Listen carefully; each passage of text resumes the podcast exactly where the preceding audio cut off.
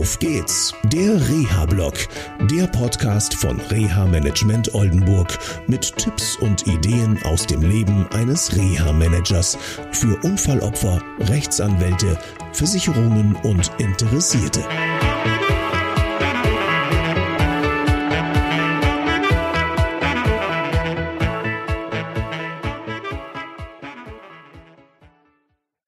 Hallo und herzlich willkommen zu einer neuen Sendung von Auf geht's, der Reha-Blog. Vielleicht erinnert ihr euch noch an den Fall, den ich einmal äh, hier besprochen habe, und zwar äh, die Betroffene, die ein schweres Schädelhirntrauma erlitten hatte, ganz viele Kompetenzen wieder zurückgewonnen hat.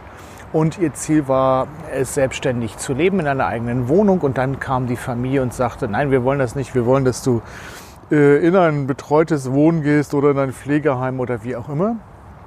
Und ähm, dieser Fall ging weiter und zwar ganz spannend. Und da sieht man auch, wie schnell man mal zum Boomern wird, auch als Reha-Dienstleister. Und zwar wurde ein Dienstleister eingeschaltet, der sich um die weitere Unterbringung ähm, der Betroffenen kümmern sollte.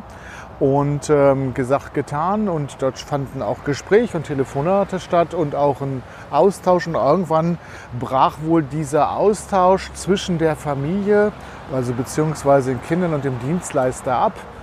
Und ähm, es tat sich dann wochenlang nichts. Ich selber habe dem Dienstleister bis dahin immer vertraut gehabt. Der hatte sehr gute Erfahrungen gemacht bis dahin. Und ähm, war nicht informiert. Ich bin immer davon ausgegangen, hey, das funktioniert und irgendwann haben wir ein Ergebnis, mit dem alle und insbesondere die Betroffenen gut leben können.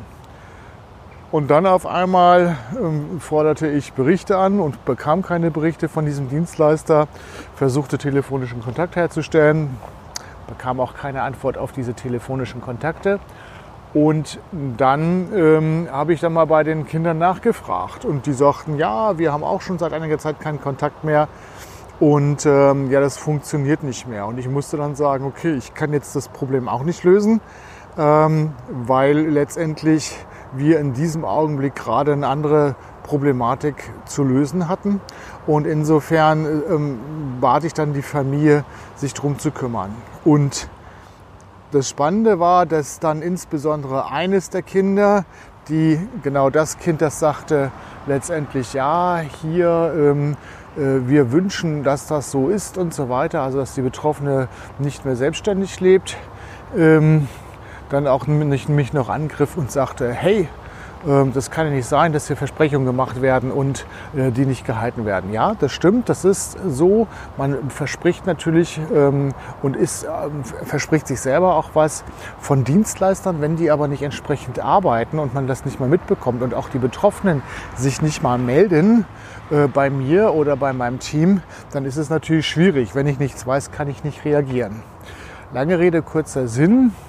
Ähm, wir haben das ganze Thema dann abgebrochen, weil es dann auch in eine relativ unsachliche Auseinandersetzung ging. Wir haben das ähm, Mandat sofort beendet, äh, weil so arbeitet man nicht zusammen. Dass Fehler passieren, das ist nun mal so, ähm, dass alle sich auf den Dienstleister verlassen haben, ist auch so. Nur wenn man mich auch nicht informiert, dass es nicht weitergeht, dann kann ich auch nicht reagieren.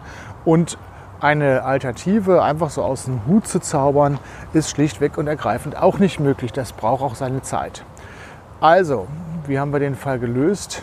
Leider Gottes haben wir das ganze Beratungsverhältnis beendet und die Familie macht sich jetzt selber auf den Weg.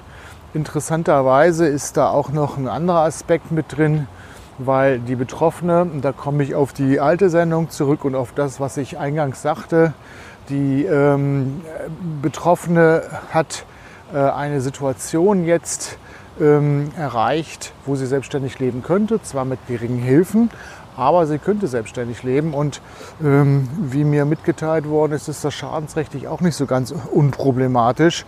Und ähm, ich denke einfach mal, die Familie wird sich jetzt für sich eine Lösung suchen. Das ist, wird sicherlich nicht die Lösung der Betroffenen sein, aber sie wird eine Lösung finden für die Unterbringung.